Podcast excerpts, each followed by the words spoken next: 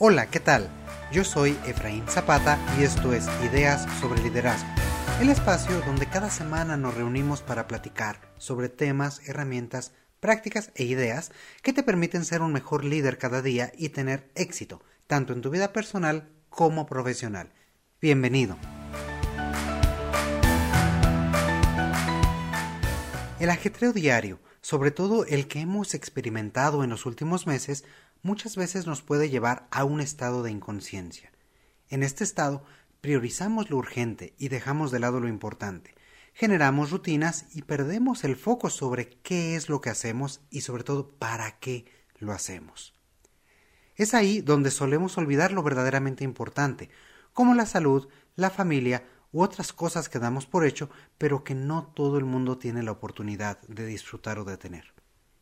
Pero esto que te digo no es para ponernos dramáticos, sino para darte un poco la introducción al episodio del día de hoy que integra dos temas que tú sabes me gustan mucho, el liderazgo y la historia.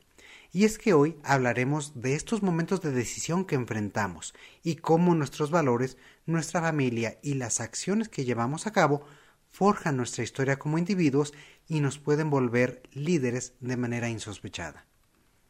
Para esto, situémonos en la Viena de mediados del siglo XX, una ciudad bella y próspera, con edificios señoriales y el romántico embrujo de los ambientes intelectuales de la época, ciudad de cultura, de letras y de artes, cuna de ciencias nuevas como el psicoanálisis y la psiquiatría. Teniendo esta hermosa ciudad como contexto, hay que recordar que no todo es bello. La década de los cuarentas es la época de ansiedad, de preocupación y las realidades de la guerra se ciernen sobre toda Europa.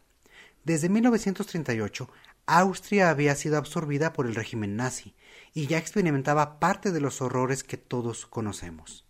En este tiempo y esta ciudad vivió Víctor con sus padres y su esposa, con quien apenas se había casado. Víctor fue un joven médico judío, se especializó en neurología y psiquiatría y comenzaba a hacer carrera. Tras mucho esfuerzo, se había posicionado como director de neurología en un hospital de la ciudad y mantenía correspondencia con importantes estudiosos del ramo como Sigmund Freud y Alfred Adler. Sin embargo, era imposible escapar a la realidad que lo rodeaba. Desde su posición como director de un hospital, podía observar la agitación social y política que pasaba de la inquietud al miedo y se avecinaba a un futuro aún más difícil ya había comenzado abiertamente la destrucción de sinagogas y el encarcelamiento o confinamiento de la población judía y de algunas otras personas. Su familia, como muchas otras, comprendía lo desesperado de la situación e intentaron encontrar alguna salida. Para Víctor y sus hermanos, la única alternativa sensata parecía la huida. Stella, la hermana mayor, escapó a Australia. Su hermano intentó fugarse a Italia y llegar como refugiado político, pero sus movimientos fueron rápidamente descubiertos por los servicios de inteligencia. Tras detenerlo, lo deportaron y confinaron junto con su mujer e hijos en el campo de Auschwitz, donde lamentablemente murieron. Por su parte, Víctor logró conseguir una visa para emigrar a los Estados Unidos. Además de darle una vía de escape de la persecución nazi, emigrar le daría la oportunidad de dar un empuje importante a su carrera y de expandir sus teorías psiquiátricas que llevaba años formulando y que en la Austria controlada por los nazis habían pasado de largo. Sin embargo, sus padres no tenían un visado, sino una documentación sencilla, sin ninguna garantía, lo que les hacía correr un riesgo de ser encarcelados o deportados. La situación de sus padres planteaba a Víctor una difícil disyuntiva escapar con su esposa y proseguir su esperanzadora carrera o enfrentar junto con sus padres el inminente riesgo que representaba quedarse en una Viena controlada por los nazis. Literalmente, su vida y la de su familia estaban en juego. Y entonces, ¿qué hacer? Salgamos por un momento de la narración y acompáñame a pensar un minuto. ¿Qué harías tú? ¿Te quedarías? ¿Te irías? Tal vez pienses que habría que seguir con la vida, que los padres de Víctor ya habían vivido y que ahora era su turno de hacer la vida, que la familia que estaba iniciando con su esposa también era su responsabilidad y tenía que pensar en ella. Sus padres finalmente no le estaban pidiendo que se quedase ni nada, como tampoco lo hicieron con sus hermanos.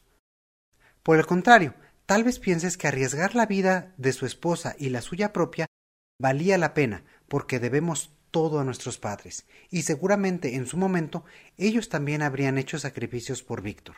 No hay padre o madre que no haga cualquier sacrificio por sus hijos.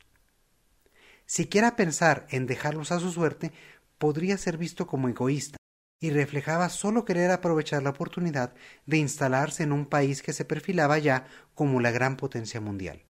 Siquiera pensar en dejarlos a su suerte era egoísta y reflejaba solo querer aprovechar la oportunidad de instalarse en un país que ya se perfilaba como una gran potencia mundial y vivir cómodo y tranquilo.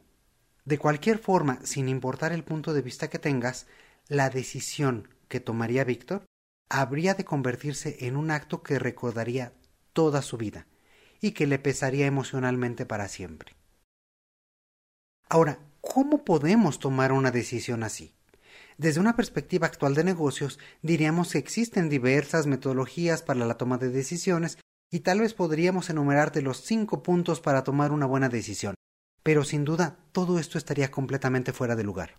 La respuesta que buscamos es mucho más trascendente y profunda, y al mismo tiempo es inesperadamente común, es una cuestión de valores. Un líder actúa con base en sus valores y también lo hace toda persona que sea realmente congruente. Los valores reflejan nuestras prioridades, lo que estimamos y lo que nos mueve a la acción. El respeto, la honestidad, la lealtad, entre muchos otros, nos indican de qué manera nos conducimos cotidianamente.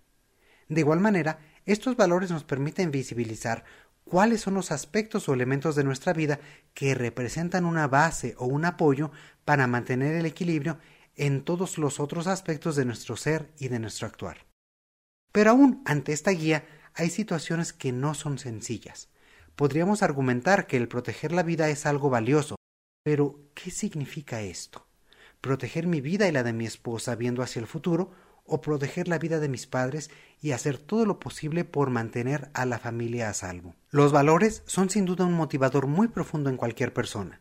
Sin embargo, a veces no son completamente bien entendidos, y tendemos a pensar que son ideas eh, muy abstractas o ideales, los vemos muy lejos de nuestro actuar diario. El respeto, ¿qué es respetar? O más fundamentalmente, ¿por qué es importante respetar?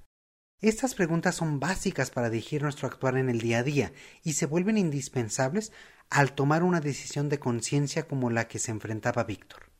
Lamentablemente, pocas veces nos damos oportunidad de pensar en ellas y tener claro cuáles son mis valores y por qué son estos y no otros, y también qué significan para mí y para mi familia en acciones muy muy muy concretas. Entonces, los valores parten de nuestras creencias más profundas, y aquí no me refiero a las creencias religiosas, sino a las ideas fundamentales que nos mueven y que nos han formado en las personas que somos hoy en día.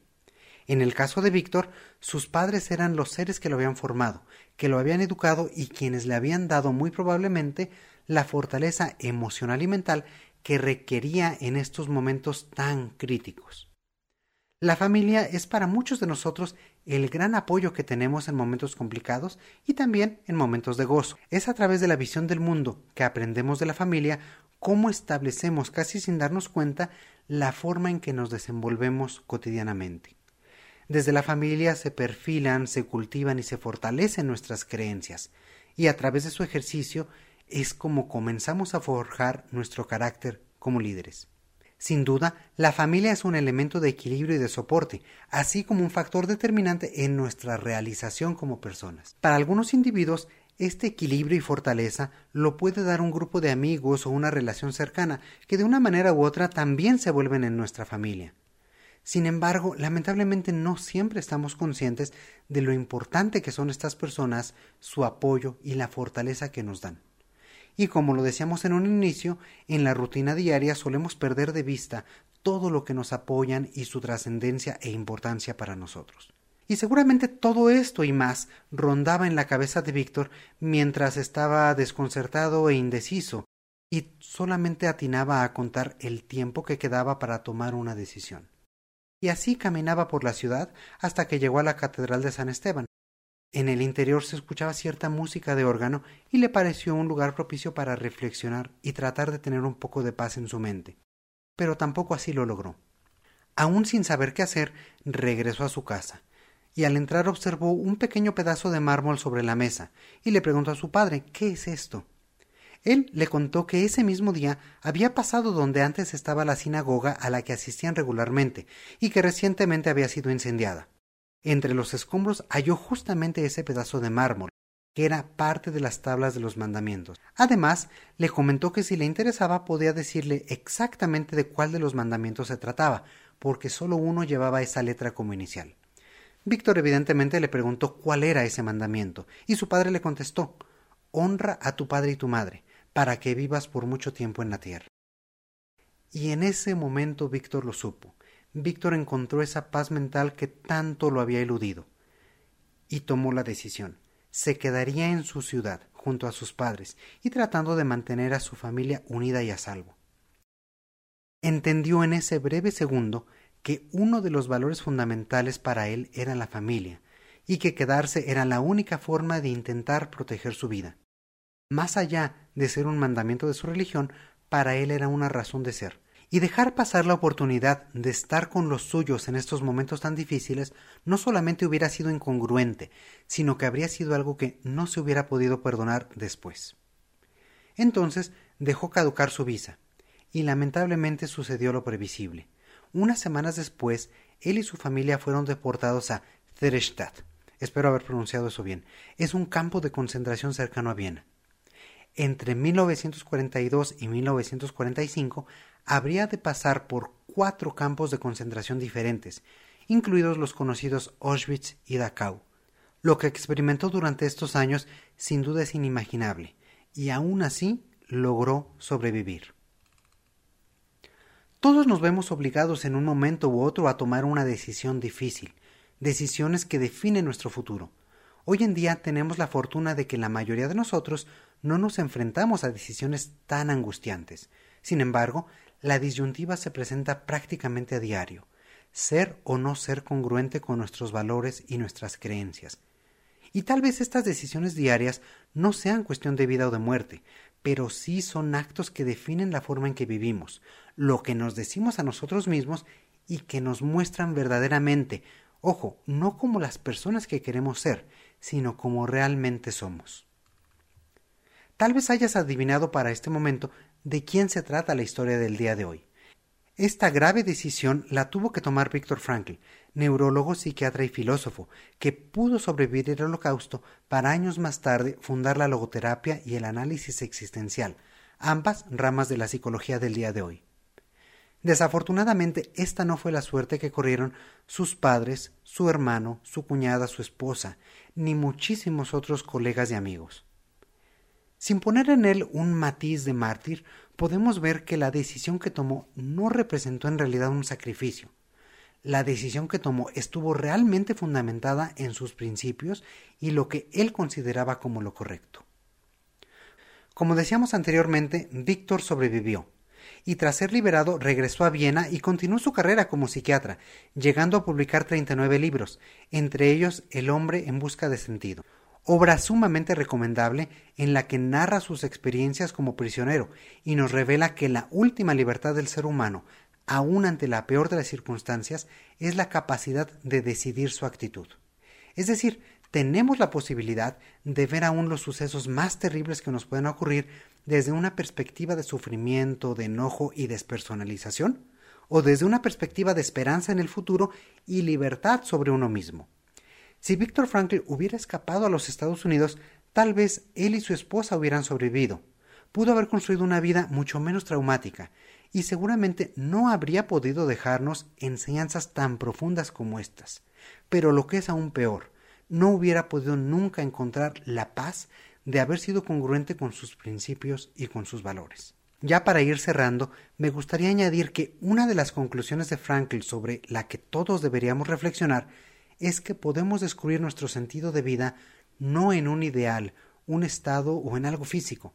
El sentido real de nuestra vida, nuestro para qué estamos aquí, se descubre en cada momento y de forma continua, ya que si así lo decidimos, la vida nunca deja de tener sentido, aun ante la peor de las circunstancias y los momentos más difíciles, como nos lo muestra la vida de Víctor Frankl.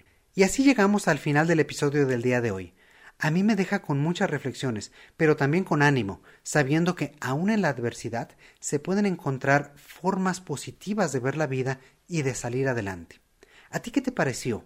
¿Qué te dice esta historia que hemos narrado el día de hoy sobre ti mismo como líder y sobre las decisiones que tenemos que tomar? Como siempre, de mi parte espero que estas ideas te sean de utilidad y que puedas encontrar en ellas una inspiración para ser mejor cada día. Por último, te pido que no te olvides de compartir este podcast con tus conocidos y amigos, así como seguirnos en nuestras redes sociales buscándonos como Ideas sobre Liderazgo. También, si así lo deseas, me puedes encontrar directamente a mí en Twitter como arroba EfraínZS. Te agradezco mucho que nos escuches y te mando un fuerte abrazo. Yo soy Efraín Zapata y te espero a la próxima con nuevas ideas sobre liderazgo.